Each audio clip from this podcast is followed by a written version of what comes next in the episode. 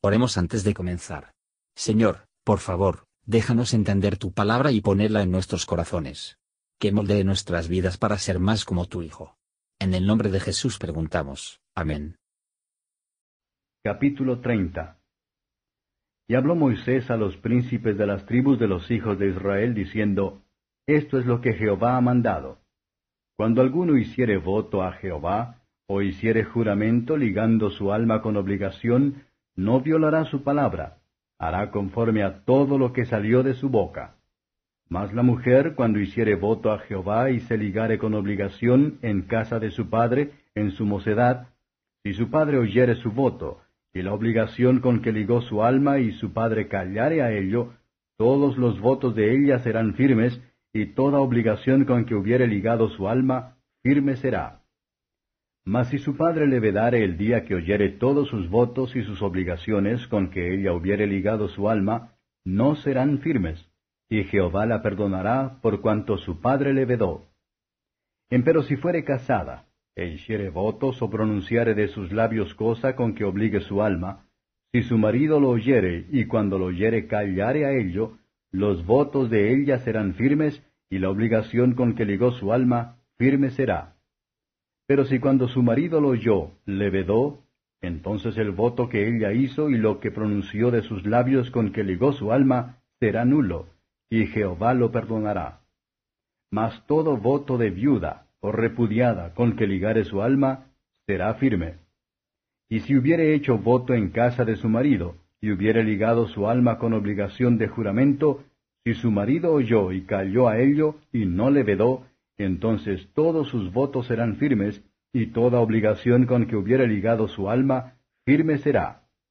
Mas si su marido los anuló el día que los oyó, todo lo que salió de sus labios cuanto a sus votos y cuanto a la obligación de su alma será nulo.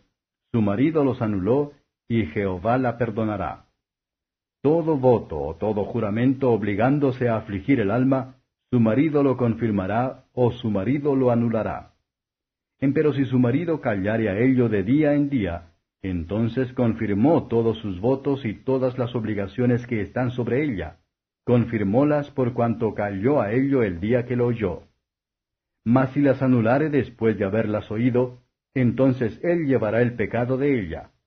Estas son las ordenanzas que Jehová mandó a Moisés entre el varón y su mujer, entre el padre y su hija, durante su mocedad en casa de su padre.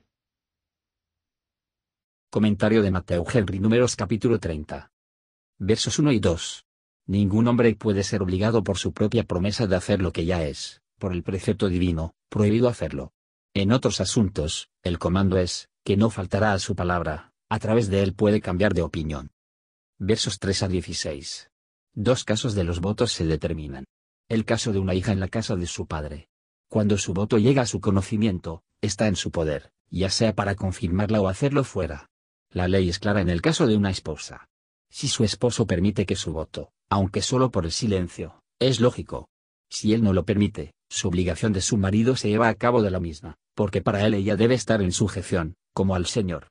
La ley divina consulta el buen orden de las familias. Es conveniente que todo hombre fuese señor en su propia casa, y tienen a su esposa e hijos en sujeción, en lugar de que esta gran regla debe ser roto, o cualquier estímulo puede dar a las relaciones inferiores a romper esas ligaduras. Dios libera de la obligación incluso de un voto solemne. Tanto la religión no asegurar el bienestar de todas las sociedades, y en ella las familias de la tierra tienen una bendición. Hola, somos Mark y Perla Lambert y somos los ministros de Jesús Responde Oraciones.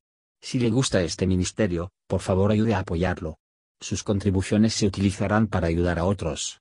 El enlace para donar se encuentra en la descripción a continuación. Gracias y Dios te bendiga.